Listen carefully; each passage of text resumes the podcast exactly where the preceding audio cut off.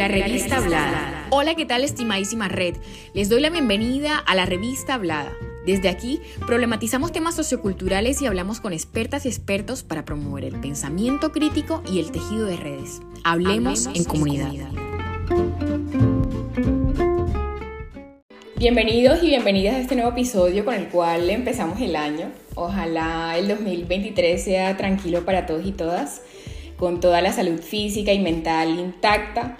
Un abrazo con todos nuestros buenos deseos desde la revista Hablada. Les habla Joeli Barrios, como siempre, su servidora.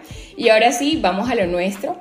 Hoy vamos a recibir a Laura Romero de la Rosa, nos acompaña desde Colombia, desde Cartagena, desde mi tierra también. Laura, quiero presentárselas. Ella es comunicadora social y periodista de la Universidad de Cartagena, es magíster en Desarrollo y Cultura de la Universidad Tecnológica de Bolívar, tiene más de cuatro años de experiencia en el área cultural, en el periodismo independiente y en la creación de contenido. Ella también es creadora y directora del proyecto de emprendimiento cultural Rosa Caribe. Tiene presencia en redes sociales, de hecho yo la conocí a través de, esta plataforma y este proyecto lo que hace es resignificar las estéticas de la mujer negra y afrodescendiente en el Caribe a través del uso del turbante. Ya estaremos hablando más adelante sobre eso. También es Premio Nacional de Periodismo Simón Bolívar 2016 en la categoría de estímulos al periodismo joven. Y bueno, esto es como un resumen de, de Laura porque realmente hay muchas más cosas que abordar alrededor de, del perfil de ella. Pero bueno, le damos la bienvenida a la revista Hablada. Laura, ¿cómo estás? Hola, muchas gracias por la invitación. Eh, bueno, estoy muy contenta de estar aquí y aquí dispuesta para, para conversar. Qué alegría. De verdad te agradezco por aceptar la invitación y venir a este podcast. Quiero que sepas que contar contigo es un gran placer desde que comencé a seguirte eh, a través de tu proyecto Rosa Caribe. Te veo como una servidora y me parece que todo eso que, que, haces es digno de admiración y reconocimiento, como bien se te ha dado en distintos espacios. Eh, Laura, los temas que vamos a charlar a continuación fácilmente se podrían analizar desde una perspectiva feminista, como ya hablamos en esa primera reunión. Pero para empezar, quisiera traer a este episodio este libro famoso de Chimamanda Ngozi, que es más como un discurso que ella dio para una charla TED for Talks, que está disponible en, YouTube, y, se titula el libro mm, Todos deberíamos ser feministas. Quiero empezar, perdón, con esta pregunta. ¿Todos y todas deberíamos ser feministas? Em, bueno, yo entiendo la, perspectiva desde, desde, la que lo dice Chimamanda, porque, bueno, sí, ese, esa charla y ese libro da a entenderlo muy bien.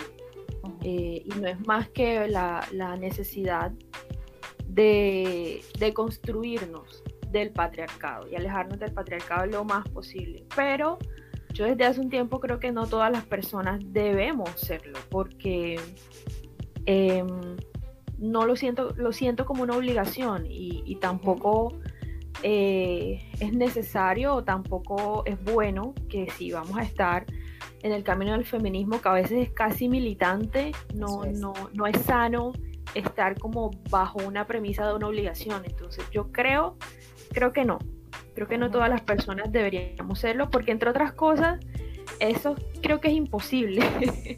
Eh, eh, ser feminista implica incluso, eh, no sé, desprenderse de privilegios, alejarse de, ciertas ciertas formas de pensamiento y de comportamiento que, socialmente es difícil, ¿no? Socialmente a veces es, es difícil, incluso a veces cuando, cuando ya nos, nos denominamos abiertamente feministas. Entonces, yo creo que no, creo que no todas las personas eh, deben serlo, porque no debe ser tampoco como una... no se debe sentir como una obligación o como que esta es la única manera de ver el mundo y esta es la única manera de, llegar a consenso, no lo creo. Claro, Claro, fíjate que esto es súper interesante. Yo también sigo cuestionándome muchos eh, de esos mandatos, ¿verdad? Yo no dudo que los feminismos son uno de los caminos tal vez para crear o para tener ese planeta que todos deseamos, que todos y todas deseamos habitar Pero luego hay muchos de esos mandatos, eh, tienes que ser feminista, tienes que ser antirracista, tienes que ser vegana, conocer la teoría queer, ser esto, aquello, y creo que nunca basta. Sí me parece que lo ideal es encontrar un balance entre todas estas causas y luego cada quien deberá asumir, digamos, la responsabilidad que hoy es más como una obligación moral. Pero yo lo que me cuestiono también, y por eso eh, quise iniciar con esta pregunta, lo que yo me cuestiono no son o sea, yo lo que me cuestiono de estos mandatos no es el movimiento feminista como tal o la necesidad de los movimientos, porque efectivamente el movimiento feminista es necesario o los feminismos son necesarios, ¿no? Sino algunos puntos concretos, por ejemplo, cuando se nos divide, y no sé si lo has notado también, pero se nos divide entre feministas y no feministas, y en función de eso entonces se nos clasifica como buenas y malas. Eh, o por ejemplo, yo comencé a cuestionar mucho eh, este tema, y yo también soy abiertamente feminista, eh, del afrofeminismo puntualmente, lo comencé a cuestionar cuando conocí a Brenda Echevesta, ella es una mujer de Argentina, ahora si no estoy mal es la directora de el Banco de Alimentos de Mar del Plata. Y te cuento, Laura, que ella desde sus trabajos como profesional siempre se ha dedicado al tema medioambiental, pero de una manera muy seria. Y todas las acciones que ella hace a nivel profesional y personal son acciones meditadas. Eh, se ha desactivado ese piloto automático en el que andamos muchas personas, ¿no? En el que se está actualmente y, no conozco una persona que trabaje más por el medio ambiente que Brenda. Entonces, claro, ella está trabajando en eso y tal vez yo no lo estoy haciendo con la misma calidad y con el, con el, mismo, con el mismo interés o con la misma constancia más bien. Entonces, ¿cómo, cómo, cómo yo voy a poder desvirtuarla o cómo yo voy a poder sacar una conclusión apresurada de ella porque no es feminista pero es que desde otro eh, sitio, que también tiene que ver muchísimo con el feminismo, eh, ella está impactando positivamente, ¿no? Es, es interesante. Sí, es que em, esa es como la, la, discusión, ¿sí? Por eso es que me parece que eh, si bien esa, lo que dice Chimamanda está muy bien y como te digo, recoge de alguna manera de una manera también muy sencilla y muy fácil de entender porque es necesario el feminismo. Yo lo entendí así. Eh, el título pues obviamente es provocador porque, la charla, la charla es, necesita ser provocadora para poder impactar. De acuerdo. Pero al mismo tiempo, eh, pensar que todos los feminismos deben ser iguales o que todos los feminismos deben sumarse digamos, a todas las causas posibles también es complicado. Y al mismo tiempo eh, las personas que de alguna u otra manera hacemos activismo o nos suscribimos a ciertas causas, ¿en qué medida también podemos em, crear unos impactos mucho más eh, transformadores aparte del, de llevar un mensaje y aparte de por lo menos en términos simbólicos dar ese salto, ¿no? Eh, porque a la final, eh, eso es como cuando dicen, ¿y por qué las feministas no hacen nada? Y es como, bueno, pero nosotras estamos poniendo, o las personas que estamos en la lucha feminista, estamos poniendo la lupa sobre ciertas problemáticas para y dando unas posibilidades de solución que generen equidad y que no perpetúen violencia, pero al mismo tiempo, sí, esta es nuestra forma de, de, de mostrarlo y de, visibilizarlo y de tratar de generar esa transformación, pero al mismo tiempo, pues quienes tienen realmente el poder de decisión, pues no, no hacen la, el trabajo. Entonces, esa, yo sí creo que hacia allá es que debería ser como la, la, la crítica o hacia allá es que debe ser como el, la reflexión y es, bueno, a quien realmente le corresponde no solamente hacer generar esa transformación desde lo simbólico y desde la representatividad y desde la, toma de espacios y desde el la fortalecimiento de las organizaciones o de los grupos sociales de base, sino de que, bueno, cómo desestabilizas el, el poder que está arriba, que es institucional, que es de gobierno, que es de poder y que ese tal vez sí tendría la mayor incidencia en, en generar esa ese cambio de, digamos, de mal hacia bien, por decirlo de alguna manera. estoy, estoy de acuerdo, estoy de acuerdo. También quisiera hacer como un pequeño paréntesis y, establecer que, que, esta no es una crítica al feminismo, sino que empezamos como viendo más bien algunos de los matices que, podía presentar, ¿no? Es, es, interesante también porque creo que en el contexto cartagenero, y ya vamos a hablar más de eso, pero en el contexto cartagenero también hay que pensar el feminismo mm, desde esos espacios en donde no es capaz de llegar. El feminismo no llega a todos lados, creo yo, no llega a todos lados o no lo llevamos las feministas por nuestros propios prejuicios. Entonces, es importante señalar que la vida, por ejemplo, de las mujeres empobrecidas de mi familia ha tenido lugar a muchas reivindicaciones que no se han hecho desde el feminismo, ¿no? Entonces hay otros lugares posibles y habitables para unas personas que no tienen acceso a, todas estas herramientas y a toda esta información. Creo que es importante, ¿no? Verlo como una mirada, el feminismo, una mirada que si bien es uno de los caminos, eh, no es el único. Sí, no, me, me hiciste recordar eh, a mi mamá, bueno, cuando yo empecé como que en estos caminos del feminismo y de la emancipación de las mujeres, etcétera, yo recordaba que mi mamá, ella siempre me decía que ella no creía en, el feminismo, o sea, ella no creía en el feminismo, digamos, como filosofía o como postura política, o sea, le parecía que no era necesario, o sea, que para sentirse como mujer independiente y emancipada ella no necesitaba asumirse o enunciarse como feminista. Yo nunca entendí a qué se refería, estaba muy joven, creo que ni siquiera estaba en la universidad cuando ella empezó a hablar de eso. Eh, porque ella sí estudió con mujeres que sí eh, se, se, denunciaban feministas y demás. Pero a mí me parece interesante porque, bueno, ya ahora que estoy como más grande y, entiendo un poco mejor el mundo, eh, dije, bueno, ella a su manera tenía razón, es decir, yo lo que yo aprendí, digamos, mi primer referente, y creo que para muchas mujeres será así, primer referente de como, pues, de mujer, digamos, cisgénero, pues es la madre. Y en mi caso, pues era mi mamá.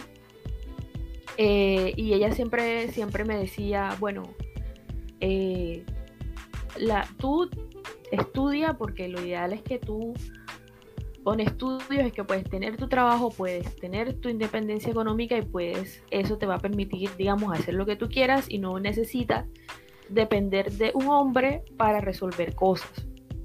Conste que, bueno, mis papás todavía siguen casados, pero ella lo decía en el sentido de que ponía un ejemplo. Eh, por ejemplo, Laura, eh, tú, a ti de pronto te gusta un vestido y no tienes para comprarlo, pero dependes económicamente de tu esposo para comprarlo, pero como a él no le gusta, él no te lo compra. Claro. Pero si tuvieras tu dinero, tu propio dinero, pues tú podrías comprarlo independientemente de que a él le guste o no. O sea, ese era como el ejemplo que siempre ponía mi mamá para decir que las mujeres podíamos ser eh, económicamente independientes. Y luego, ya cuando uno empieza, cuando yo empecé a leer teoría feminista y todo lo demás, dije, bueno, mi mamá decía que no era feminista, pero al, fin y al cabo, eh, todo lo que me decía y la manera como, que, como me crió fue eh, basada en muchas premisas y preceptos que el feminismo ha logrado dejar de alguna u otra manera dentro de la conversación, dentro de ese diálogo, de otras formas de ser mujer, que eso también me parece interesante. Entonces sí, em, por eso eh, volvería como a, lo inicial y es que eh, no necesariamente todas las personas tienen que serlo o enunciarse como feministas. Y em, eso es interesante. Yo sé que es complicado, es conflictivo y muchas personas eh, no lo verán bien. Es impopular, sí. sí. Dentro del mismo movimiento feminista, porque incluso a veces a mí me cuesta enunciarme feminista y encontrarme con, por ejemplo, todo este tema de las feministas que consideran que las mujeres trans no pueden entrar dentro del, movimiento o que eh, piensan esta eh, X o Y cosas sobre la teoría queer eh, o incluso que las mujeres negras todavía tenemos que ser salvadas por las mujeres blancas, o sea, eso, eso también me hace cuestionar dentro del movimiento feminista y muchas veces eh, digo, bueno, de pronto no soy tan feminista, de pronto soy más antipatriarcal, pero bueno, ya es como una cosa muy personal eh, que todavía estoy resolviendo, eh, pero la traigo a la conversación como para eso, ¿no? Para entender que a la final esto está cargado de muchas contradicciones y que me parece más interesante reconocerlas, conversarlas y que eso sí nos lleve a unos consensos, más que yo tratar de decir que mi forma de ver el mundo es la más chévere o es la más ideal, es diferente a las a otras formas que también pueden ser posibles. Claro, ay, estoy súper encantada con lo que estás diciendo y me parece sumamente valioso porque sí, creo que desde la diferencia también se pueden gestionar eh, unos diálogos interesantes para, la construcción de los feminismos y que al final hay mujeres que, se sienten identificadas en tal feminismo o eh, simplemente no. Te quiero compartir rápidamente también que hace poco encontré un podcast que me recomendó una, una hermana de México. Ella es religiosa y me recomendó un podcast que se llama La No Típica Feminista. Es súper interesante porque todas son católicas, todas son feministas católicas y uno podría pensar, wow, pero, pero ¿qué, qué montón de contradicciones hay, hay, hay, en eso, ¿no? De manera muy llana. Es muy contradictorio pensar eh, la religión, eh, la religión con el feminismo, pero todo eso es súper posible. También creo, Laura, que, que esto de todas y todos deberíamos ser feministas hace parte también de una presión bien, bien importante que no solo se da desde el feminismo, sino también desde muchas de las demandas sociales que hay actualmente, que si bien son muy importantes, creo que la manera de comunicar a veces, a veces sí, endilga en las personas como una carga bien, bien pesada, que también nos lleva a padecer grandes costes y cargas mentales que impactan directamente en el cuerpo de, las personas.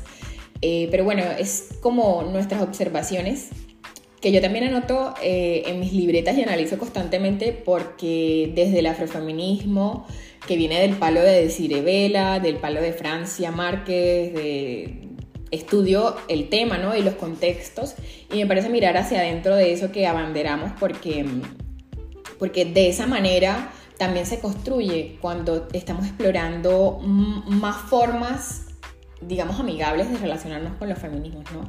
Eh, o con cualquier otra causa que, que se abandere.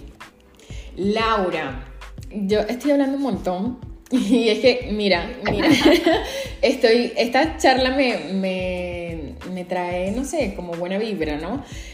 Ya la quería tener contigo, y es que contigo, Laura, podemos hablar de muchísimas cuestiones por todo el trabajo que hemos visto tuyo en redes, por tu trayectoria profesional como periodista en Cartagena eh, y, en general, y en general, perdón, por todo lo que comunicas. Me parece que podríamos realizar tantísimos episodios, pero estuve contigo en esa primera reunión de manera privada, digamos, acercamiento, y yo le pregunté directamente a Laura de qué le gustaba hablar, así que así lo haremos. Entonces, con esa pregunta introductoria, digamos, vamos a poder tirar de los demás temas que le gusta conversar a Laura y que también son de todo mi estilo. Y, mm, quería seguir, Laura, con una pregunta que es tremenda, porque te hemos visto participar en proyectos sociales bien interesantes para la ciudad, para Cartagena. Por ejemplo, te vimos liderando todo este movimiento relacionado con los turbantes y lo afro, que seguramente hablaremos de eso más adelante. Pero también recuerdo que estuviste participando en el Cine Club Barrial comunitario, yo le puse ese nombre eh, porque me parece que engloba todo eso y, me parece de gran impacto o que fue de gran impacto para la ciudad. También te hemos visto en tus trabajos periodísticos y más recientemente en Imagina Cartagena.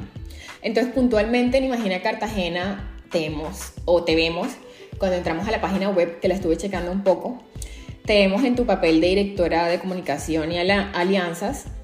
Y entonces ustedes se presentan como una empresa cultural que quiere impactar positivamente a la igualdad de género, digamos, a la reducción de la desigualdad, a la paz y la sostenibilidad. Y creo que esos objetivos de desarrollo sostenible son bien interesantes y oportunos además, considerando el contexto cartagenero. Entonces, ¿Cómo ha sido tu experiencia en Imagina Cartagena? Cuéntanos de eso, por favor. Ay, sí, no, Imagina Cartagena es como el, bebé. ya tenemos un año trabajando, digamos, somos cuatro personas en Imagina Cartagena. Desde hace mucho tiempo nos conocemos. Bueno, Rafi y yo somos esposos. Eh, Kevin y yo estudiamos juntas en la universidad, así que nos conocemos hace más de 10 años. Catalina ya era amiga nuestra, eh, amiga mía y de Rafa. Entonces como que éramos gente que estábamos cada uno tal vez haciendo cosas por separado, cosas interesantes, cosas chéveres, cosas que buscaban una transformación en la ciudad. Em, y nos unimos. Entonces allí pensamos que éramos como, yo digo que somos como cuatro talentos distintos, eh, unidos trabajando por una, por una, una causa común. Eh, y ese es como el objetivo eh, resumido. Eh, imagina Cartagena, em, bueno, mi labor, además de el tema de, sí, de dirigir comunicaciones y todo lo demás, aunque no creas, aquí a, cada uno y a cada uno nos toca a veces hacer un poquito de todo. claro. bueno, la formalidad implica que, existan como que estas divisiones jerárquicas. Eso es. Entonces, em, mi labor dentro del plano formativo, ya no administrativo, es eh, atender los temas o formar o ser facilitadora en temas de eh, equidad de género y temas antirracistas. Entonces, porque finalmente, en una de las muchas conversaciones que hemos tenido, como Imagina Cartagena nos dimos cuenta que sí, somos una empresa porque consideramos que desde el arte y desde la cultura también es posible generar formas de ingreso que, que, sean dignas. Mm. Eh, al mismo tiempo nos, consideramos una organización antipatriarcal y creemos que eh, eh, podemos también ser movilizadores de, de esos de esos valores y de esos ideales. Entonces, eh, esa es como mi, mi, mi, otra faceta dentro de Imagina Cartagena. Hemos logrado cosas muy chéveres, ya hemos tenido dos talleres. El primero fue de imagen y movimiento y dio como resultado una exposición fotográfica. Allí 16 jóvenes de la ciudad expusieron su fotografía con una tratando de buscar una una forma alejada eh, de la visión esta turística exótica que ha creado Cartagena como una vitrina ante el mundo, sino que eh, una cosa más, más cercana al barrio, más cercana a la cotidianidad de la gente.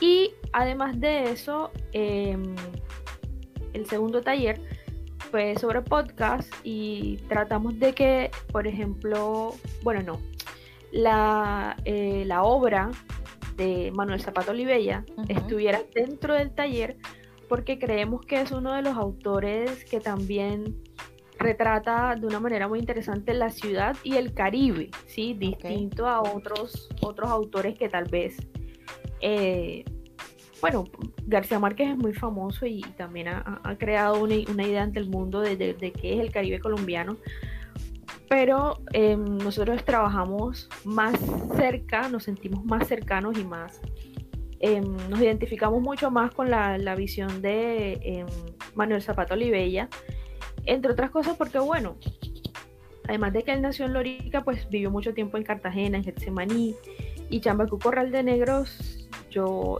leí esa novela y creo que podría volver a leerla. Yo creo que cuando, se, cuando se, se lanzó la novela, y hace creo que más de 30, casi 40 años. Si la leías 20 años, 10 años después, 20 años después, la lees ahora y la lees 10 años después, creo que sigue narrando la realidad de Cartagena. Es una cosa muy extraña, pero es interesante. Entonces creemos que esa era como un punto de partida chévere para que cuestionáramos las formas como desde Cartagena nos estábamos narrando y pudiésemos proponer otras formas, porque para nosotros eso es Manuel Zapato Olivella, o sea, es como un mentor, ya, el, Manuel no está físicamente vivo, pero su obra lo, hace permanecer y ese es como el, sentimiento que nos genera, el, cuando, cuando lo lees como que esta es una forma distinta de narrarnos. Y creo que él, de manera crítica, no explícita, nos invita a eso. Y esa era como también nuestra invitación desde ese taller de podcast, que el podcast, bueno, lo pueden escuchar en, nuestras plataformas. Uh eso ha sido un poco como ese recorrido con Imagina. Para mí ha sido también como una, un renacer, porque bueno, la pandemia realmente creo que nos dejó muy afectados y afectadas, emocionalmente sobre todo, y porque muchas cosas quedaron como en pausa o muchas cosas tuvieron que terminar, incluso muchas cosas relacionadas con Rosa Caribe, por ejemplo, que todavía estoy como, bueno, ¿y ahora qué hago? Eh, entonces, imagina, me ayudó primero a reconectarme con, con la ciudad, porque bueno, la gente que no conoce Cartagena y tú y yo que somos de aquí, sabemos que la ciudad es, es difícil, es hostil hmm. y, y, aunque digamos que sabemos que tenemos un arraigo a la tierra, la misma tierra nos hace sentir que no pertenecemos. Es complicado de, entender, pero cualquier cartagenero y cartagenera pues, puede decir algo similar. Em, entonces imagina, ha sido eso, ¿no? Para mí, una, una parte reconexión con la ciudad, por otra parte, eh, un replantear también de mi trabajo como profesional, qué quiero hacer ahora, y, y, otra forma y otra, otro aspecto chévere de Imagina para mí es, es la posibilidad también de darle a la ciudad, sí, como que eh, a la final estaba diciendo ahorita que, mira cómo funcionan las contradicciones, estaba diciendo ahorita, Cartagena es difícil, que es hostil, que es complicada, que es una ciudad muy dura, más que todo para el local, pero al mismo tiempo una ciudad que me ha dado mucho, es decir, la Cartagena me ha dado prácticamente todo lo que soy eh, y, tal vez los reconocimientos o, todo lo que, lo que en este momento puedo orgullosamente mostrar de mí y de mi trabajo. Entonces también es interesante regresar algo de eso. Eh, y, bueno, aquí estamos, tenemos un año, ya creo que vamos para año y medio eh, de trabajo no es fácil, pero somos persistentes y constantes. Yo creo que pronto verán otro taller o alguna otra cosa que nos inventemos por ahí. nos verán trabajando. Sí. Mm, está genial. A mí me encantó. Bueno, eh, como te dije, de Rosa Caribe, veo tu trabajo y justamente te iba a decir eso. Lo que más me ha llamado la atención desde que te conozco es la manera o el lugar desde donde narras Cartagena, me parece eh, un lugar em, que muestra la ciudad como es, ¿no? No separando entre esta Cartagena y la otra, ¿no? Sino que mostrándola en una dimensión, o más bien poniendo a Cartagena sobre la mesa con sus múltiples dimensiones, no, no separando a la gente en la otredad, sino que todo eso digamos, lo, lo, positivo o lo que es, es, mejorable o lo que no es tan bueno, todo mostrándolo eh, en un plano. Me parece, me parece genial todo lo que hacen. Además del enfoque de Imagina Cartagena, a la hora de revisar la página web también me gustó muchísimo el perfil profesional de, del equipo con el que te acompañas que va desde la comunicación, la filosofía, bueno, gestión cultural, fotografía. Me encantó eso porque uno a veces piensa que, las, ¿no? que las ciencias o que, o que las ramas del conocimiento están como aisladas y divididas y no, cuando, cuando todo eso se junta salen estas cosas, salen estos proyectos que son además bien viables y necesarios para, para seguir construyendo ciudad. Así que eh, muchas felicidades y enhorabuena, como dicen en España, por, por ese gran proyecto, Laura. Ay, sí, gracias. Eh, sí, está muy, muy lindo, así que les invito también eh, a que le vayan a checar la, la, página web, las redes sociales. Después en la descripción de este episodio voy a dejar esos datos si te parece bien, Laura. Sí, total, claro que sí. Genial. Bueno, eh, hay otra cosa. Quiero hacerte esta pregunta con la intención de explorar tu lectura profesional. Luego Puede que tengas una lectura personal y ojalá nos cuentes lo que quieras, de verdad, pero sí me gustaría hacer hincapié en que pensé esta pregunta por tu máster en desarrollo y cultura y también por tu trabajo periodístico con mujeres, como en el caso de El canto del codorniz, siendo muy importante, Laura, que el tratamiento que se le da a las mujeres afro como nosotras eh, creo que no solo debe ser como portadoras de experiencias, ¿no? Como portadoras de, de una mirada personal, sino también como portadoras de conocimientos.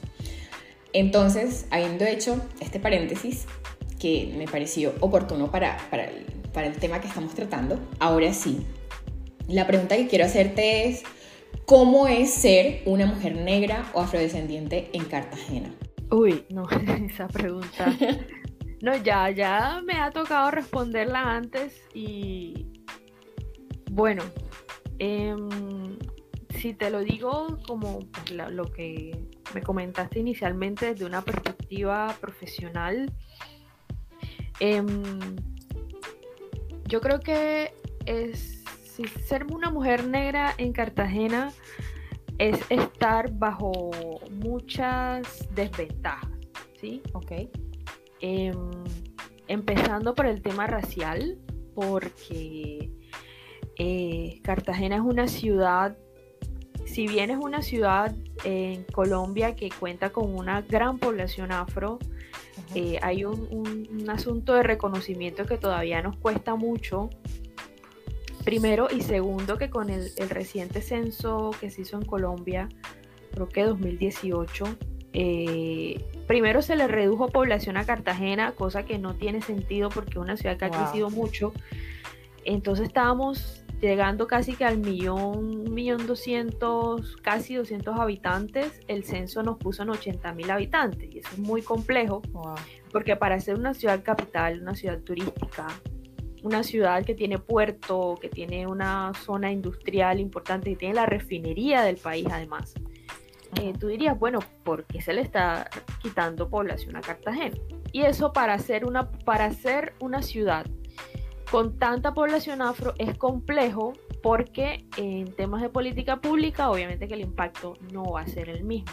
Eso y además de que Cartagena, pues sí es distrito especial, pero digamos que no seas como que, yo no soy experta en esto, pero jurisdiccionalmente o dentro de eh, el país en términos organizativos políticos, Cartagena pues no es una ciudad reconocida como población afro, como tal vez sí puede pasar con la zona del Pacífico colombiano, con la población que es Palenque de San Basilio, como San Andrés, que es un pueblo raizal. Exacto. Entonces ese vacío, para mí ese vacío de política pública eh, afecta a la ciudad, afecta mucho a la ciudad y también repercute en temas de reconocimiento. Eso pues por un lado. Eh, por otro lado, es que, es que efectivamente, además del, tema racial, eso, ser mujer en, negra, una mujer afro en Cartagena va sumado eh, a unos imaginarios, ¿sí? Unos imaginarios que eh, históricamente, por también la tradición colonial que todavía la ciudad, todavía permanece en la ciudad, hay unos imaginarios sobre los cuerpos de las mujeres negras que perpetúan esas violencias y perpetúan esas desventajas. ¿En qué sentido? En que eh, pues las mujeres negras estamos relacionadas a unos oficios específicos. Oficios de servicio, por ejemplo, las mujeres que se dedican al trabajo doméstico o al servicio doméstico, eh, a la prostitución, por ejemplo, a mujeres que trabajan de manera informal en las playas, de manera informal en el mercado, eh, mujeres que se dedican al cuidado de otras personas. Y eso es, eso es complejo porque eh, finalmente esa es como, esa es mi lucha, ¿no? Para mí la lucha es desde lo simbólico y en la medida en que esa esas, esos imaginarios que afectan lo simbólico no, no sigan una transformación hacia otras formas también de desempeñarnos como ciudadanas afro-caribeñas en la ciudad, también es complicado. Es decir, los imaginarios siguen perpetuando esas desventajas. Entonces, esa para mí sería como otra forma de verlo. Eh, sin duda todo esto va combinado con unas afectaciones económicas muy difíciles eh, porque eh, es como las, la combinación de todos los males, ¿no? Eres mujer, ya ahí hay un marcador no de desventaja, eres mujer y además eres una mujer negra y además eres una mujer en condición de pobreza y además eres una mujer que aparte de esa condición de pobreza tienes eh, un bajo nivel de escolaridad que te impide ser competitiva dentro de un mercado laboral que exige formación educativa, que exige experiencia en, otros espacios laborales. Entonces, es realmente una combinación de muchas cosas. La famosa eh, interseccionalidad, ¿no? De acuerdo, o sea, es, es si, si, quieren un ejemplo claro de esto, yo creo que pueden venir a Cartagena y hacer como esa lectura o esa etnografía o lo, que sea. Em, y eso, ¿no? Digamos que eso viéndolo desde ese punto, porque bueno, al mismo tiempo tú podrías decir, no, pero es que las mujeres negras en Cartagena, las mujeres afrocartageneras, son portadoras de un saber gastronómico importante y es real. Las mujeres afro-cartageneras somos portadoras o somos sabedoras de, no sé, del cuidado a través de eh, la medicina ancestral natural. Todavía es la hora y las abuelas y las mamás y las tías que te duele el estómago, te hago una agüita de toronjil o te hago una agüita de anís eh, en fin, digamos que eso es algo que aún permanece. Lo mismo pasa, por ejemplo, con el tema de expresiones artísticas, como las danzas, eh, como en, tal vez de pronto ya no, no tanto en la ciudad, pero, pero la música, el bullerengue, todo, Cartagena es una ciudad que también ha, aportado muchísimo al, al bullerengue desde las voces de las mujeres. Em, entonces, bueno, ahí hay como una, una combinación de cosas que a la vez es complejo porque, bueno, tengo, soy, soy la persona que, soy portadora o digamos, eh, soy dueña de esto, soy dueña de este saber, pero al mismo tiempo mi calidad de vida es, no, no, es, no es apropiada, es decir, es infrahumana, es una cosa que es indigna. Em, y yo, pues es como, eh, hay que, yo, es larga la explicación y, siempre trato de darla así porque, sí, no es, o sea, ser mujer afro-cartagenera o ser una mujer negra en Cartagena no es ver en los folletos turísticos a la mujer palenquera sonriente con la palangana de frutas en la cabeza. Es decir, eso es un imaginario que a la final se convierte en un adorno eh, y con esto no quiero em, ofender o no quiero, eh, no estoy, digamos, hablando mal o no, no, estoy diciendo que, que, bueno, que la mujer palenquera no puede hacerlo, pero durante mucho tiempo se ha usado esa imagen para hablar de la mujer afrocartagenera y se ha quedado simplemente en un adorno eh, de esos folletos, de esa idea de ciudad pero al mismo tiempo son mujeres que están sumidas, por ejemplo, en la informalidad, que no alcanzan, digamos, eh, a ganar pensión para tener una vejez digna. No, son mujeres que viven del diario todavía. Eh, son mujeres que ni siquiera de pronto, tal vez algunas sí, pero es difícil de pronto lograr que se, que se agremien para que de esa manera puedan tal vez tener mucha más competitividad frente a los grandes empresarios del turismo y que, y que, y que estar agremiadas les permita protegerse, les, permita luchar por eh, condiciones de trabajo dignas, como por ejemplo ha hecho el sindicato de mujeres trabajadoras domésticas UTRAS, que lleva también muchos años defendiendo los derechos de las mujeres que trabajan en los hogares y que han exigido esas garantías al gobierno. Entonces yo, yo sí creo que em, la lucha es por lo simbólico y que eso repercuta en otras cosas em, y que ser mujer, ser mujer afro, ser mujer negra en Cartagena no es fácil eh, y que a la vez de que sí, em,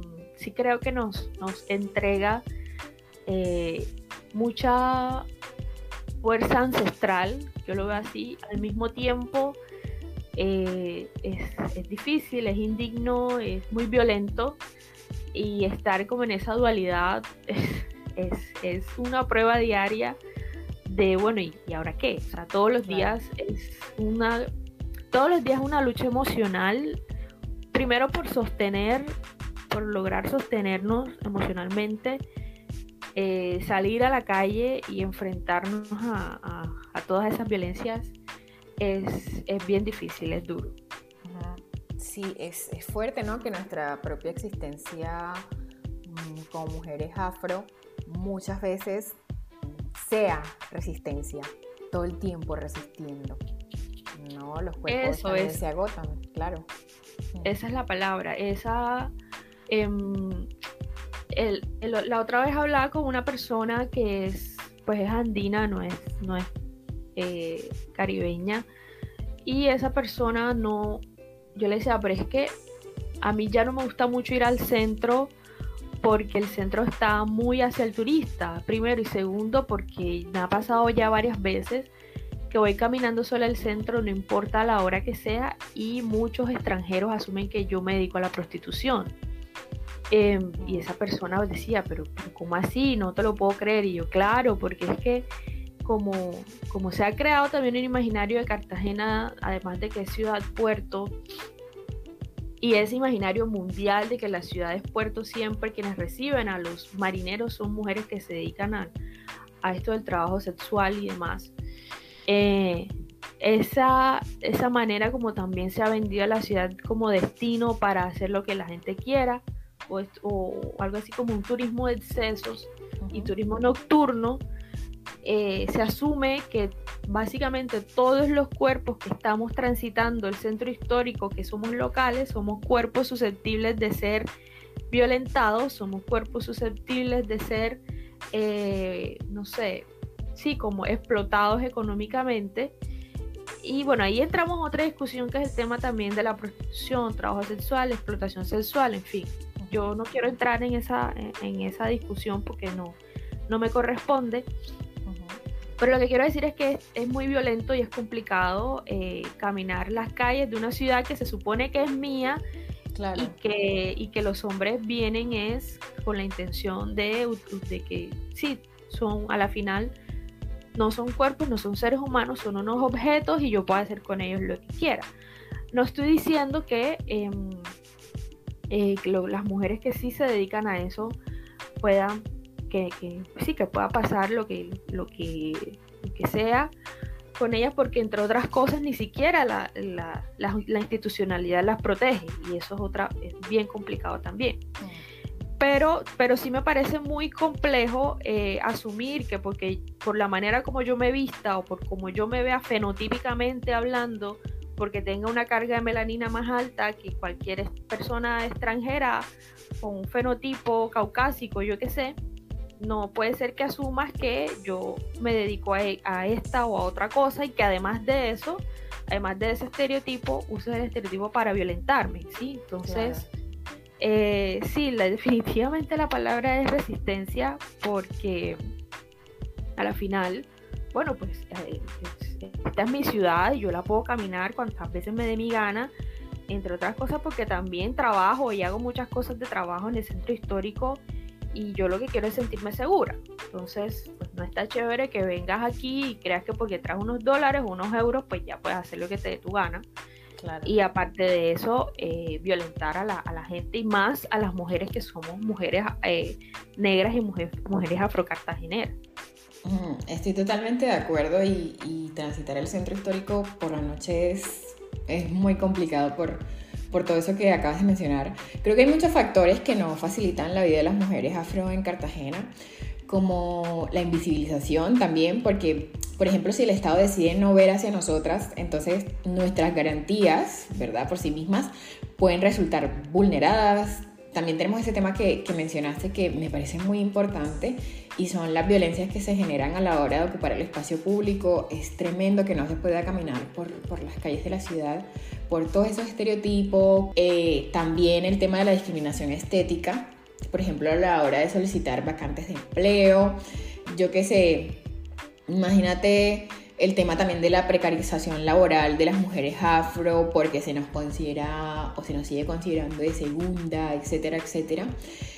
El panorama general de las mujeres racializadas no es muy positivo en la ciudad. Incluso desde Imagina Cartagena ustedes entiendo que están trabajando con estos talleres de género, con eh, eh, talleres o cursos eh, sobre antirracismo, pero en un contexto como el, nuestro, Laura, ya pasándonos a, una parte, digamos, más positiva, más alegre de toda esta conversación, en un contexto como el nuestro, ¿qué rol juegan los referentes afro en una ciudad tan convulsa por la desigualdad de género? Bueno, em, ahora que mencionaste eso de Imagina Cartagena, eh, mucha gente también nos ha preguntado, pero ustedes ¿por qué creen que es importante, si todavía la gente se pregunta, bueno, ¿por qué es importante hablar de antirracismo? ¿O por qué es importante que exista un enfoque de género en espacios empresariales? Que esa creo que es el, otro nivel de discusión que nosotros queremos proponer. Y esto lo traigo a colación eh, para responder la pregunta porque eh, a mí me da mucha risa que toda, bueno, yo, yo yo creo que todavía hago periodismo. mi relación con el periodismo es complicada porque yo lo hago por épocas, cuando estoy de ánimo y cuando me da la gana, ¿sí? Eh, yo creo que nunca me han pagado por hacer periodismo, siempre lo he hecho porque me gusta y porque me, da la gana. Y porque esa es la única manera de hablar de las cosas que sí quiero, no de las cosas que me, que me tocan porque te estoy pagando para que hables de esto. El caso es que es curioso porque Siempre que ocurre un episodio de racismo en la ciudad, eh, los periodistas preguntan y le preguntan a expertos o a gente que trabaja el tema de antirracismo de hace mucho tiempo. Pero usted, ¿por qué cree que en Cartagena todavía hay racismo si aquí la mayoría de la gente es afro, la mayoría de la gente es negra? Y bueno, pero es que es importante, o sea, sigue pasando porque la ciudad no se reconoce como una ciudad racista. Claro. Eh, y entonces la pregunta, nos, para mí no sé, la pregunta no es apropiada, sino, bueno, pero usted que tiene, que, que ostenta o que hace parte de un espacio de poder, ¿por qué usted no cuestiona las em, narrativas racistas eh, de la ciudad? ¿Sí? ¿A qué me refiero? A que los restaurantes todavía bajo el esta cosa mal inventada del código de vestimenta o el derecho de admisión, siguen cometiendo actuaciones racistas. Eh, hace poco Víctor Padilla fue a, una oportunidad de empleo en un hotel en Boca Grande, en zona turística, y él es un chico afro, es un chico que también se dedica a temas artísticos, de la música y demás, y tiene su cabello afro, y lo primero que le dijeron es que si tú quieres trabajar aquí, no puedes venir con ese pelo.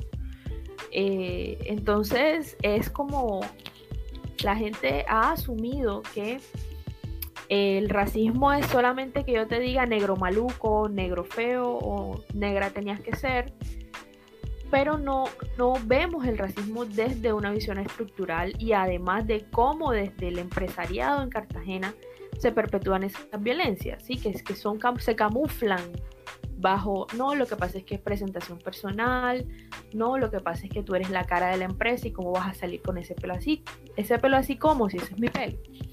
Em, entonces, me parecía como importante mencionar esto porque a la final, eh, sí, es, es como, yo sé que estamos poniendo un poquito el dedo en la llaga, pero al mismo tiempo, a, la vez que para nosotros es una oportunidad como empresa eh, de que eh, sí, de que hay unos temas de unos ingresos, de una movilidad económica y demás, es la posibilidad de que las, los mismos espacios de poder que nunca han cuestionado el racismo y la inequidad de género y que al mismo tiempo lo perpetúan, pues puedan eh, entrar en la conversación y de alguna u otra forma crear protocolos de acción frente a eso.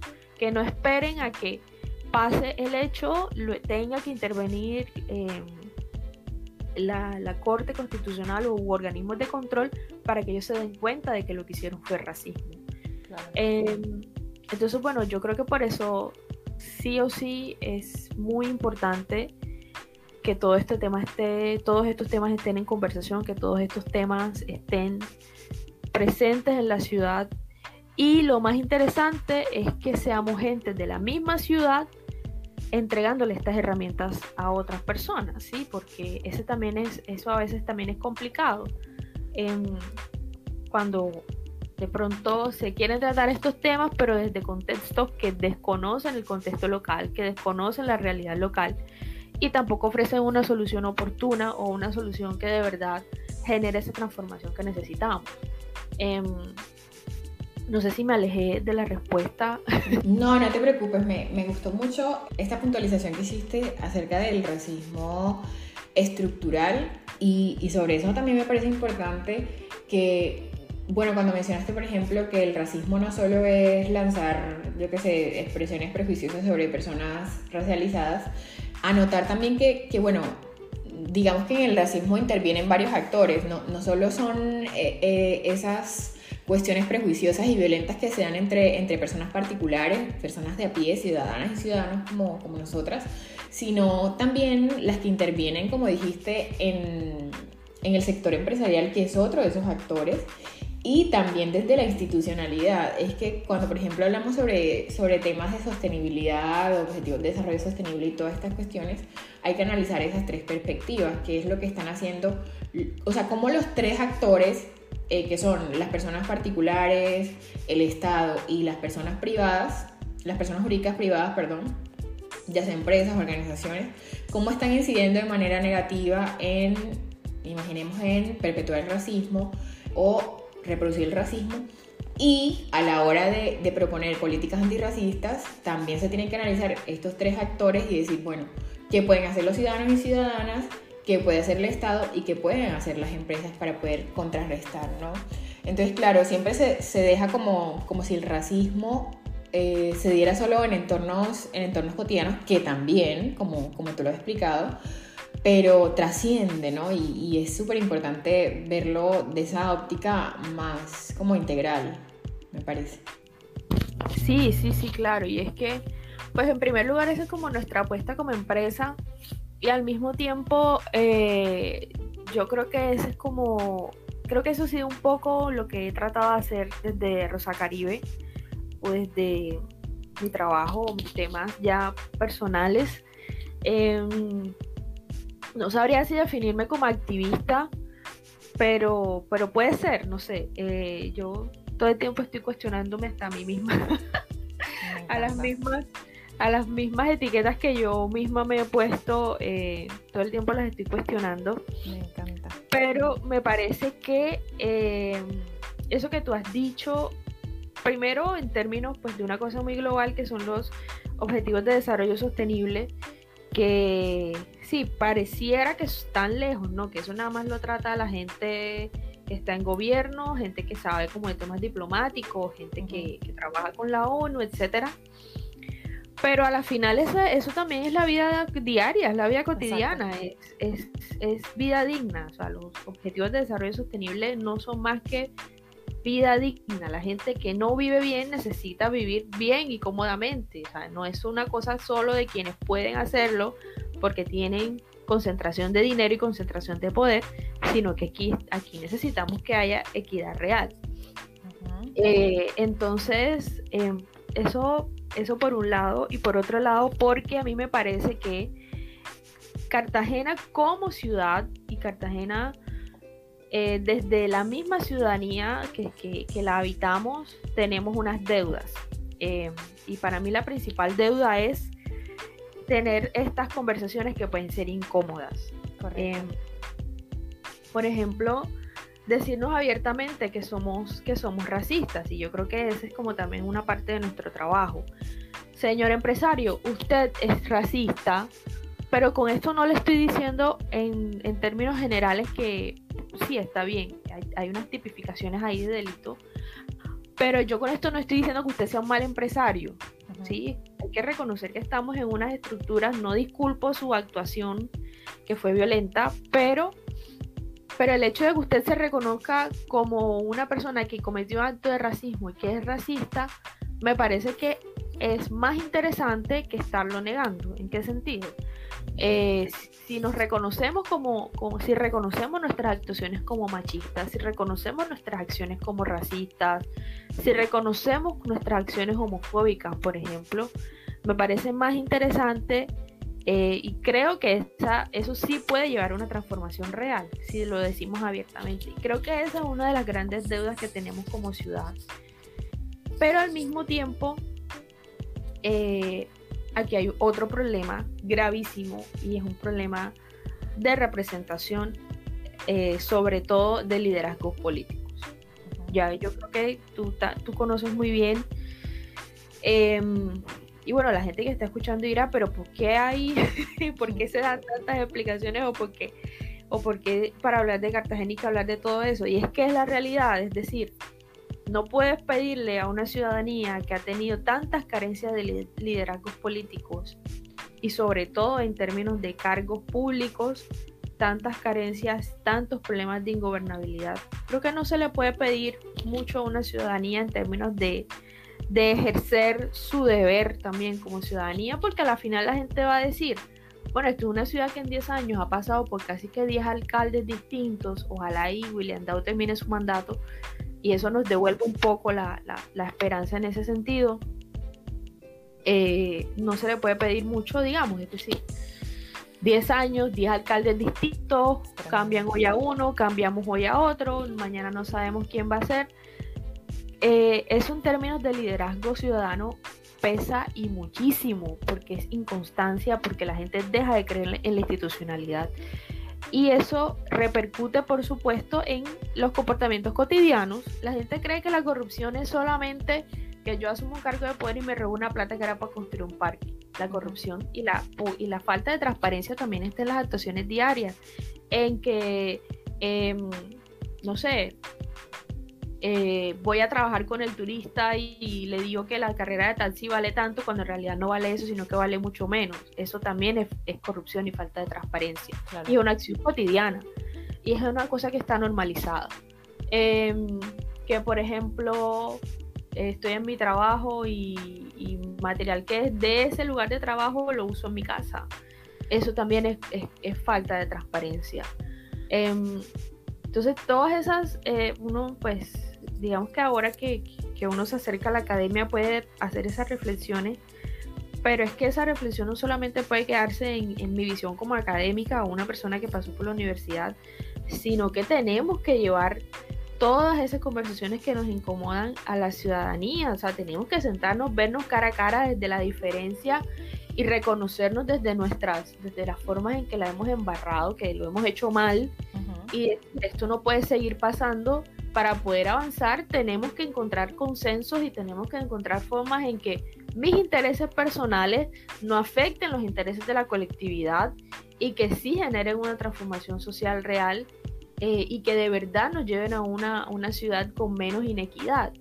Y ese, esa creo que ha sido mi reflexión desde hace mucho tiempo, desde hace muchos años, pero, pero eh, y ahora que se vienen elecciones esto va a estar bueno, hay que estar pendiente porque aquí, además de eso, eh, la ciudad necesita gente que de verdad la vea con una perspectiva antirracial, antirracista, con una perspectiva desde la equidad de género y desde las diferencias, por ejemplo, de las diversidades sexuales. O sea, no podemos seguir pensando la ciudad en que, ay, sí, las, que todavía lo dicen, ay, sí que las dos Cartagenas, ay, sí que, que, el centro histórico es esto, pero de ahí para allá la ciudad es otra cosa. Y es que no, la gente que moviliza el centro histórico es gente que vive en el sur. Eso es.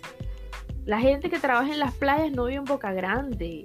Es gente que vive, habita en otras zonas de la ciudad, que viven sumidas en la pobreza en el abandono, en la desidia, en el olvido completo. Entonces no podemos estar seguir hablando de que hay dos ciudades, es una cosa absurda. Eh, y, la, y lo curioso es, porque es que esto es lo más curioso aún de todo este asunto, es que la misma gente, así como la gente que las personas de la ciudad que vivimos eh, esa, esa, otra ciudad, entre comillas, em, a veces me parece hasta gracioso de cómo gente que vive y habita en esos espacios de poder y de privilegio también se están viendo afectados por el, ese, esa, esos problemas de ingobernabilidad. Es decir, eh, la gente que vive en el centro, ay, pero que el ruido, por ejemplo, que eh, la inseguridad, porque antes se suponía que el centro histórico era la zona más segura de la ciudad, pero ya no están así.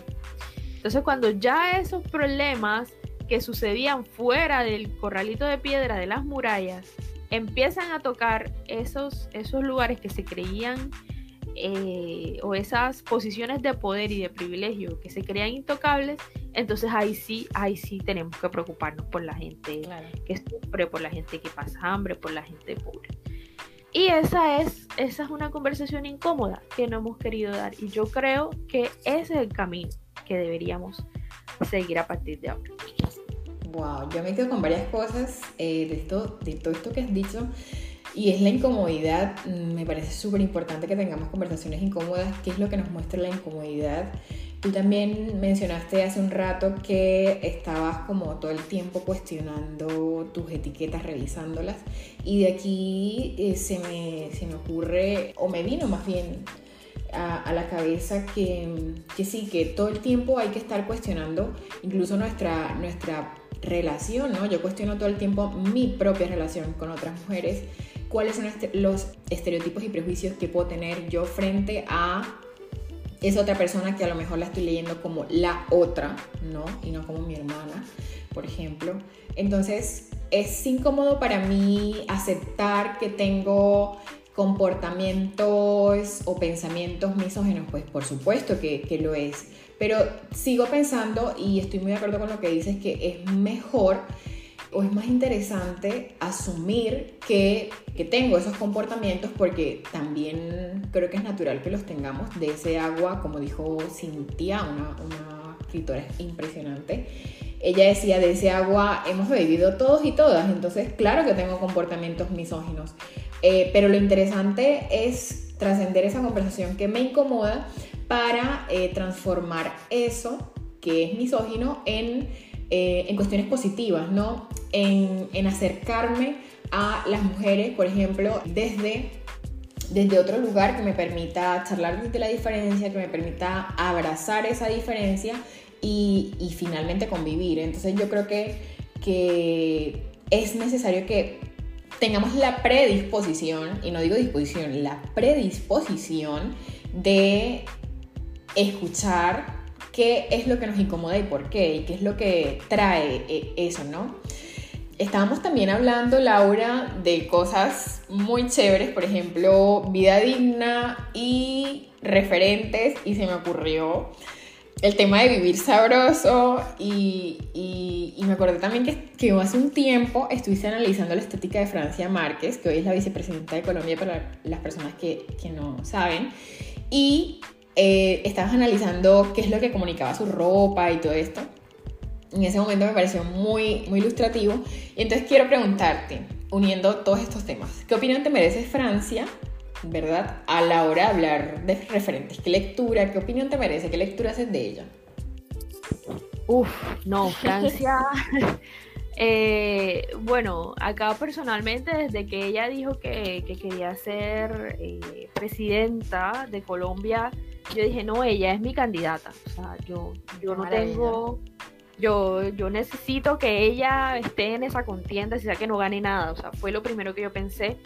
Y mucha gente me trató de loca. Dijo, no, pero es que ella no va a llegar, pero ¿cómo se te ocurre? Si ella, lo que ella es una activista, ella nunca ha tenido, eh, eh, nunca ha tenido cargos de poder, que esa es como la otra, ¿no? La otra manera de, de deslegitimar a una mujer que no, que tal vez no ha tenido una posición en un cargo público, pero sí ha tenido la posibilidad de demostrar que puede ejercer ese poder.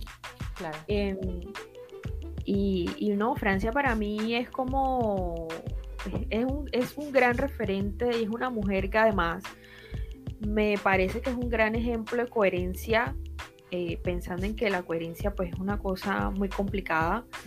Y por lo que ya hemos dicho, ¿no? Que a la final es, es, sí me parece innato de, de, los seres humanos la, em, el hecho de, vivir en, una constante contradicción en, en, muchos aspectos de la vida. Pero Francia me parece muy interesante porque es una mujer que hasta ahora lo que dice lo cumple, desde la palabra.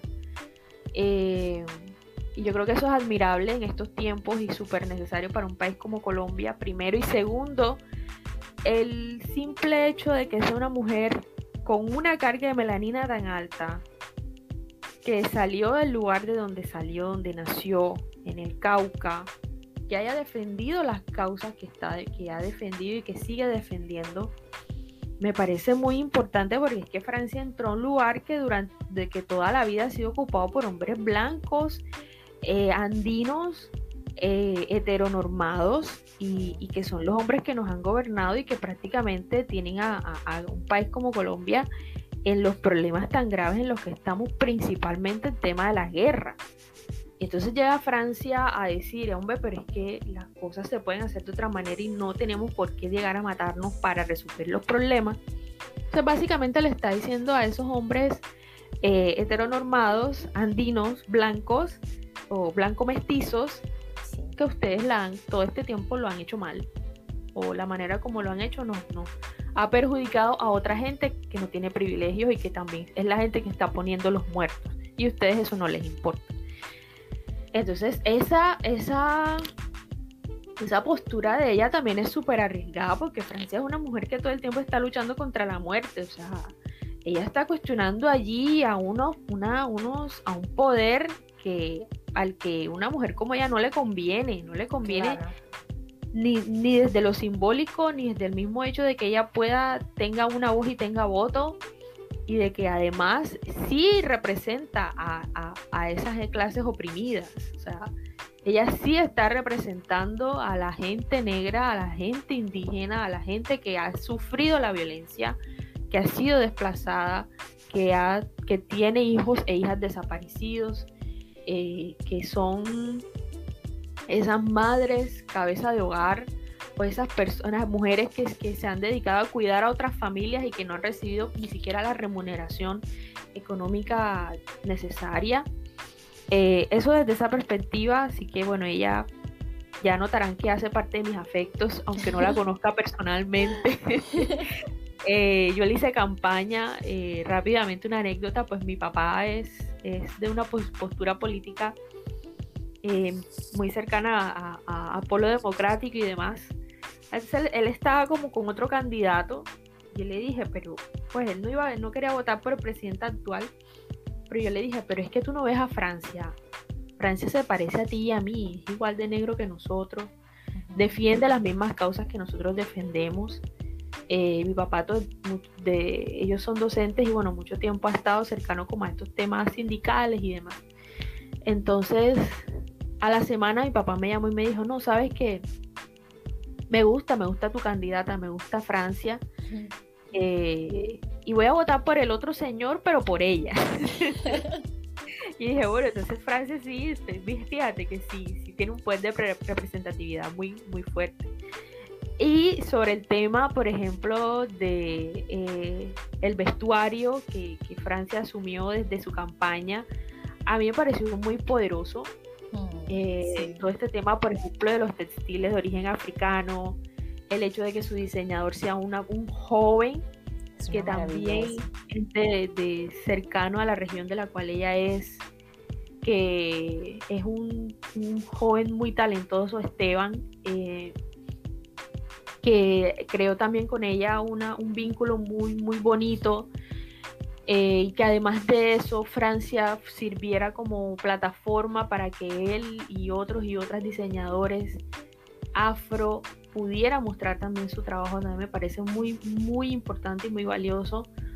Eh, porque pues ese es otro espacio de poder en el, el tema de la, de la, moda y la industria de la moda en Colombia es un espacio también eh, del cual se han apoderado personas blanco-mestizas que además utilizan narrativas de origen afro y narrativas indígenas e insumos creativos de poblaciones eh, oprimidas históricamente para darle eh, sentido a sus colecciones de moda y a la final lo que están haciendo es un tema de apropiación cultural bien complejo. Entonces es mejor que la misma gente negra y las mismas personas indígenas o las mismas personas que pertenecemos a esas clases oprimidas asumamos nuestras propias narrativas y entremos al mundo de la moda desde nuestros propios saberes. y seamos quienes propongamos eso ante el mundo y no otras personas y que se lucren de eso y que en realidad no tienen nada que ver con nosotros. Entonces yo creo que eso que hizo Francia también ayudó mucho eh, a eso y también que, que, las, las, y los diseñadores afrocolombianos tengan em, movilidad económica, que eso me parece muy importante. Y además de eso, em, el tema, que es otro de mis temas que también me, apasionan, me encantan, Francia le puso color a, la política en, Colombia, la política electoral en Colombia. Eh, estábamos acostumbrados a ver a hombres vestidos de paño, con trajes enteros, con corbata, gris, negro, si acaso un azul oscuro o algo así. Eh, estos hombres blanco mestizos, andinos, y llega a Francia con esa carga de color, con esas, esos vestidos, con estos estampados de origen africano que tienen unos significados muy importantes. Em, que llegan como a cambiar como ese ideal estético al que estábamos acostumbrados y eso mucha gente le incomodó y todavía le incomoda. Exacto. mucha gente todavía dice que Francia es mal vestida, que le falta clase, que le falta no sé qué, que esa cosa chambona, como decimos acá, que eso es champetúo, que eso, que esa también es otra discusión, que eso, que ese colorinche, que también es una expresión despectiva, y no, a la final Francia está reivindicando una estética que todo el tiempo ha sido invisibilizada, que todo el tiempo por ese ideal eurocéntrico, sobrio, eh, de la alta cultura y no sé qué, de la música, de un tipo de música que solamente se puede disfrutar en, en X o Y estado de ánimo. Em, eso no se puede. Lo, que Francia estaba, o sea, ella es una mujer de admirar porque es que ella se fue contra todo o sea, se fue contra todo, toda forma de status quo, incluyendo la vestimenta. ya con eso me parece, pues, pucha, o sea, es, es, muy admirable porque, porque Francia tiene un, un, para redondear la idea, a mí me parece que Francia tiene, no sé, eh, una fortaleza emocional muy alta para aguantar todo, todas las violencias de las cuales a diario es, es víctima y de que ni siquiera a veces los medios de comunicación sean capaces de, nombrarla por su cargo. Que no digan solo Francia, la señora Francia, sino ella, ella es la vicepresidenta de Colombia, en un cargo de elección popular, de poder. Llámala por que no se respeta, claro. Exactamente. Claro, claro. Es una maravilla lo que acabas de decir. Francia es súper disruptiva.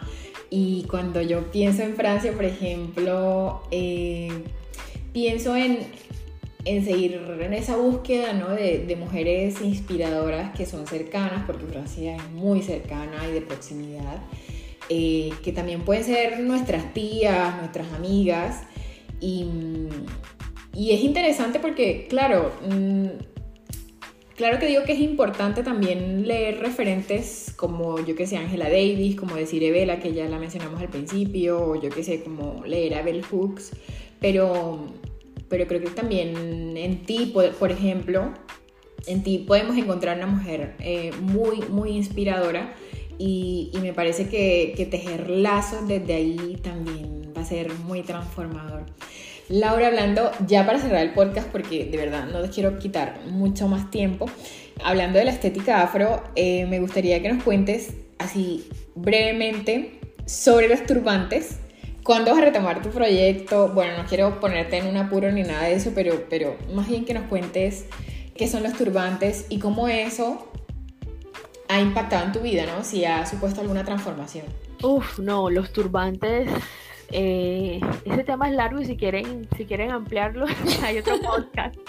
hay otro podcast que se llama Expertos de Sillón, donde solo hablo de eso.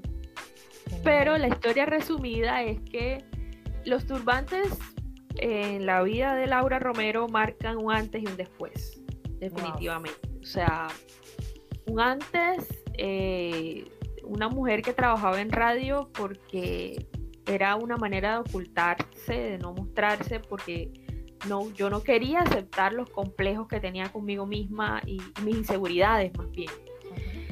y llegar a los turbantes es como un vuelco total en mi vida y es descubrir a, esa mujer que yo misma estaba ocultando, eh, que era una mujer que tenía voz, que podía ser también disruptiva, que podía ser sentirse bella, podía sentirse sensual, que podría, podía sentirse eh, que podía tener, eh, que podía hablar de amor propio, ¿sí? Eso, eso han sido para mí los turbantes y todos estos años. Em, el turbante yo lo defino así, o sea, uno puede verlo simplemente como un pedazo de tela, porque eso es, es un pedazo de tela de unas dimensiones específicas que te puede, em, que te cubre la cabeza, que cubre el cabello y cubre la cabeza. Digamos que eso en términos prácticos. En términos de lo simbólico y de los, de los significados, eh, y bueno, hablando de la mujer afrocaribeña, no me, estoy metiendo como en, otras, en otros temas como el origen africano o por ejemplo la África eh, árabe que es distinta o por ejemplo em, el tema religioso porque las mujeres que practican la religión yoruba en América hablando por ejemplo de Salvador de Bahía en Brasil, en Cuba o en otras regiones del Caribe, tiene otros significados, tiene otras connotaciones y es un tema más extenso. Pero básicamente para la mujer afrocaribeña el turbante es una forma de resistencia desde la estética.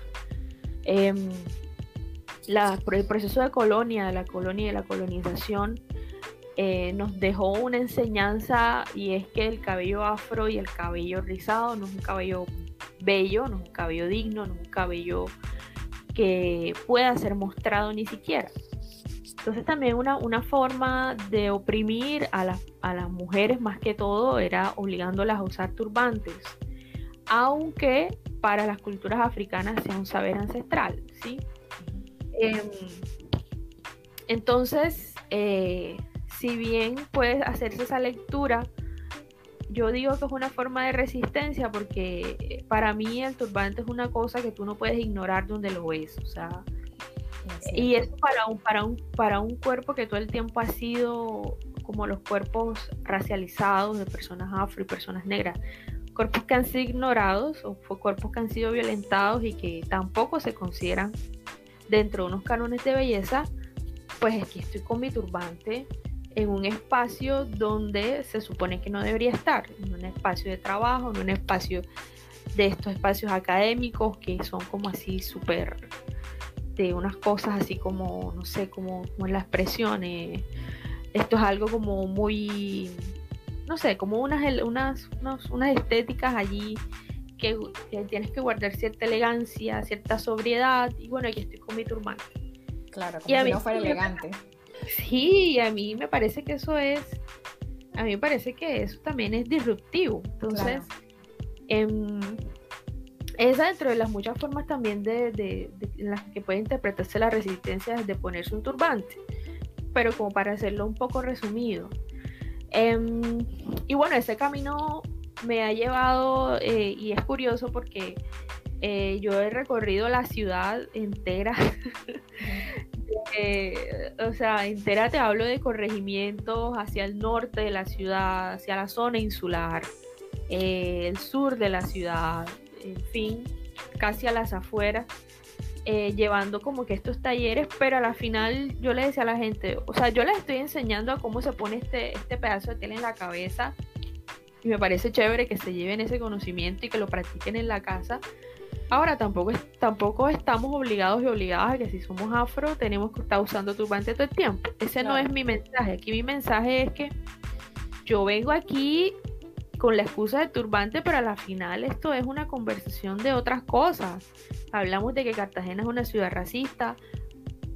La mayoría de los espacios siempre eran con mujeres, mujeres jóvenes o mujeres adultas, a veces con infancias y, dentro del espacio conversábamos de, bueno, cuáles son los problemas a los que se enfrenta este tipo de población, este grupo específico. Y yo les decía, a mí me parece chévere que vengamos a hablar aquí, a, aprender a ponernos turbantes, pero fíjate cómo al mismo tiempo salen otras cosas. O sea, era el hecho de que llegaran mujeres ancianas eh, y dijera, no es que yo toda mi vida me, me dediqué a cuidar a otra gente y nunca pensé en mí. Yo vine a este taller porque yo quería tener un espacio para mí y a mí esa vaina, o sea, me conmueve muchísimo y, me, me, hizo pensar muchas cosas, incluso repensar el mismo Rosa Caribe. Eh, y bueno, ese es como un poco el resumen de lo que, de lo que ha sido esto desde 2016 y pues está pausado porque, no sé, a veces también uno como que... Eh, Rosa Caribe no se ha acabado, está pausado. porque la gente me pregunta, ay, pero ¿y tu proyecto? Y yo no, yo sigo, o sea, Rosa Caribe sigue. Lo que pasa es que estoy ahora en otros, incidiendo desde otros espacios que también me parecen importantes. Em, pero llega un momento en el que hacer tantos talleres me hizo sentir un poco utilizada, no puedo negarlo, ahora sí lo puedo decir abiertamente, sin miedo, em, porque bueno, las instituciones educativas, ciertos espacios culturales, en fin, quieren llenar como que su cuota de actividades y hacer sus cosas. Entonces, ah, bueno, invitemos a Rosa Caribe que ya hace turbantes para decir que aquí hubo un espacio de temas afrodescendientes. Entonces ya yo no me estaba sintiendo cómoda y dije, no, yo necesito pausar, necesito analizar qué es lo que estoy haciendo y si de verdad ese tiempo que le estoy dando a esas organizaciones o a esas entidades públicas o privadas es valioso eh, y, no, no, y, no, y no más bien me estoy desgastando y estoy siendo utilizada para unos fines allí meramente burocráticos y si de verdad es la incidencia que yo quiero generar. Y ese es el momento en el que estoy y por eso imagina Cartagena, digamos que es como mi salvavidas desde ese punto de vista. Eso y al mismo tiempo que, bueno, esta relación con el turismo que tenemos también es complicada. Eh, entonces, como que mis relaciones comerciales con el turismo también se pausaron.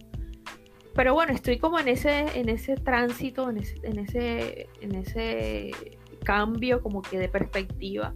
Y me parece bien porque seguramente cuando yo regrese, bueno, voy a regresar fortalecida, con ideas nuevas, con ideas tal vez más, más chéveres que lo, que lo que se hacía antes. Y, y sí, en esas estoy. Ay, qué bueno, qué bueno, ojalá, ojalá que sí.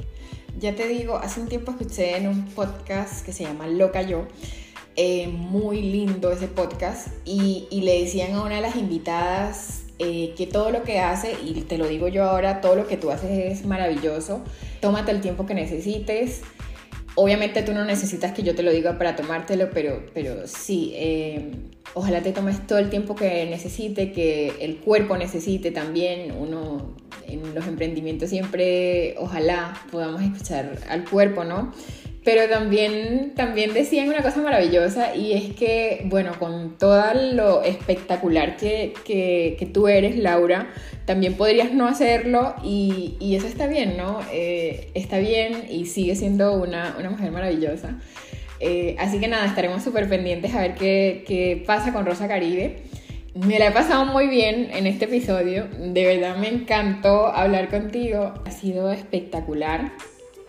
Eh, a todas las personas que nos escuchan, obviamente, ojalá puedan echarle una escuchadita al episodio que Laura nos recomienda para poder hablar o escuchar más información acerca de los turbantes que seguramente va a ser de mucho valor. Así que nada, Laura, yo creo que es tiempo de despedir el episodio y de verdad me voy muy muy contenta. Eh, gracias por acompañarnos, me llevo mucho de ti esta tarde y déjame decirte que ha sido una maravilla tenerte en la revista Hablada. No, para mí más bien ha sido un placer, y un honor totalmente hacer parte de este espacio, de estar aquí en la revista Hablada. Ustedes perdonen porque a veces, ah, no sé, como que me, me emociono y hablo mucho. no, nosotros fascinadas, claro que sí. Eh, pero ese eh, es un vicio de, de, los periodistas, dar contexto ya. Yo, yo lo asumo, lo asumo con total responsabilidad.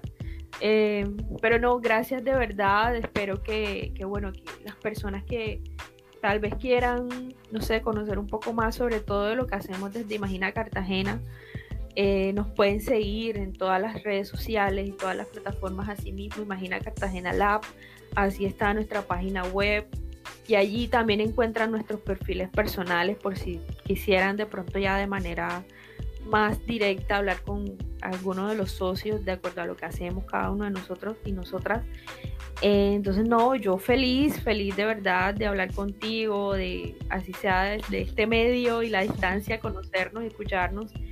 Y me parece muy bonito eh, encontrar como que estos, estos consensos con la gente de Cartagena.